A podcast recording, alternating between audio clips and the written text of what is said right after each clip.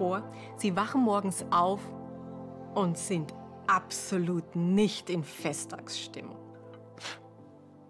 Sie spüren deutlich, dass Sie genug haben. Also das Leben ist für Sie nicht mehr tragbar. Zu eintönig oder zu anstrengend, zu konfliktreich. Sie wollen einfach nicht mehr. Es reicht. Soll sich doch ein anderer quälen. Und stellen Sie sich vor, genau das ist für Sie tatsächlich eine Option. Denn Sie leben in einer Zukunft, in der es biotechnologisch möglich geworden ist, Kopien von sich selbst herzustellen. Also Menschen, die mit der Originalperson fast identisch sind.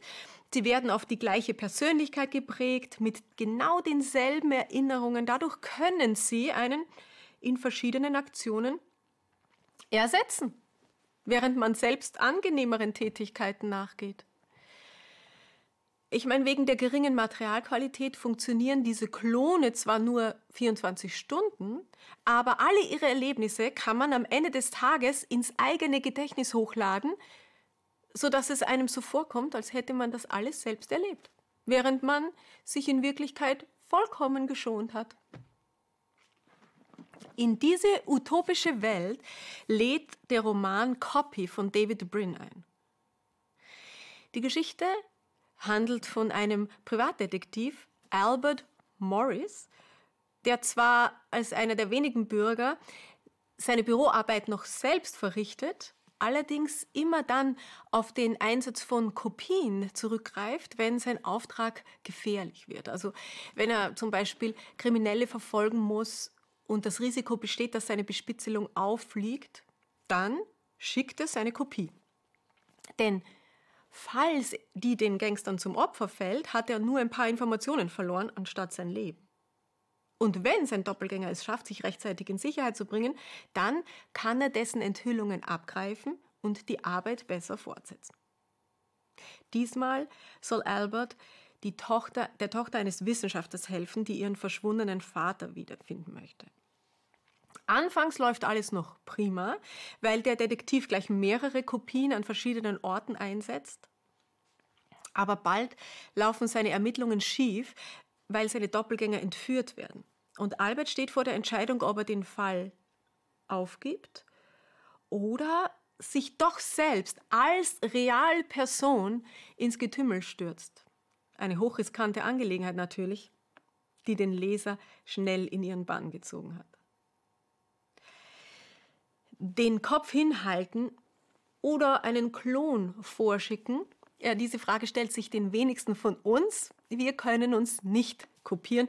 Wir müssen selbst ran. Und das wird, denke ich, auch so bleiben. Allerdings tut diese Idee im metaphysischen Bereich ein riesiges Fass auf, ähm, wenn es um die Frage geht, wer wurde da in Bethlehem geboren? Wer hing da wirklich am Kreuz, als Jesus Christus starb? Und welche Rolle hatte Gott? Wie hat Gott wirklich auf die Misere unseres Planeten reagiert?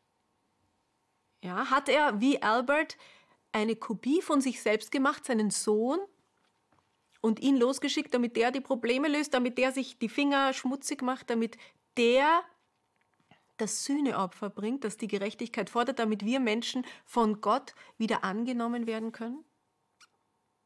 Dieses Bild vom Kreuzestod ist seit Jahrtausenden weit verbreitet und auch, es hat auch seither Hunderttausende Menschen abgeschreckt, die sich gefragt haben, will ich wirklich an einen Gott glauben, der ein blutiges Ritual braucht, um mir zu vergeben? Theologieprofessoren wie zum Beispiel Magnus Stried, die sehen die Idee vom Opfer deshalb als völlig überholt an. Er sagt, wir Menschen, wir können einander verzeihen, ohne vom anderen eine Sühneleistung zu verlangen. Warum sollte Gott das nicht auch können? Wenn nicht, dann wäre er ja moralisch kleiner als der Mensch. Also, wenn Gott hier von jemand anderem etwas fordert, wenn er einen anderen geschickt hat, der sich erniedrigt und die Strafe trägt, dann ist Golgatha möglicherweise wirklich nicht mehr als so ein heidnisches Ritual zur Besänftigung des göttlichen Zorns. Der Autor Ty Gibson sagt dazu, wenn Gott einen anderen lossandte, um für ihn geboren zu werden, zu leiden und zu sterben, dann begegnet uns hier tatsächlich nicht der erstaunlichste Akt aufopfernder Liebe, den man sich vorstellen kann, sondern der erschreckendste Akt an Eigennutz, den man sich vorstellen kann. Gott lässt einen Stellvertreter leiden zu seiner eigenen Befriedigung? Ja, das befremdet zu Recht Christen und Nichtchristen gleichermaßen. Was ist allerdings, was ist, wenn Gott keine Kopie geschickt hat? Was ist, wenn, er, wenn damals in der Krippe er, wenn damals, wenn damals am Kreuz die Gesamtheit seiner selbst hing? Was ist, wenn Gott in Gott, Vater und Sohn, eine ewige Einheit bilden? Zwei Wesen, die sich körperlich voneinander trennten, als einer Mensch wurde, aber in der Seele immer verschmolzen blieben.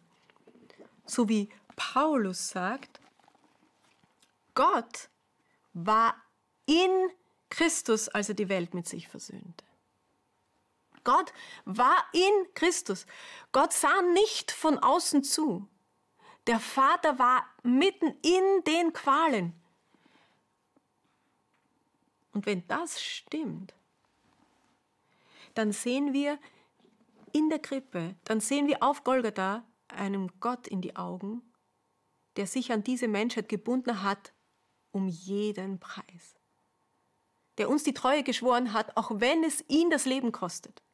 Dann begegnen Sie und ich dort unserem Schöpfer, der lieber den Tod stirbt, als uns unversöhnt davonlaufen zu sehen. Ich merke, wie wichtig mir das geworden ist.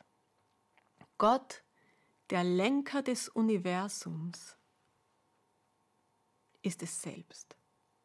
Er hat sich nicht geschont. Shabbat Shalom.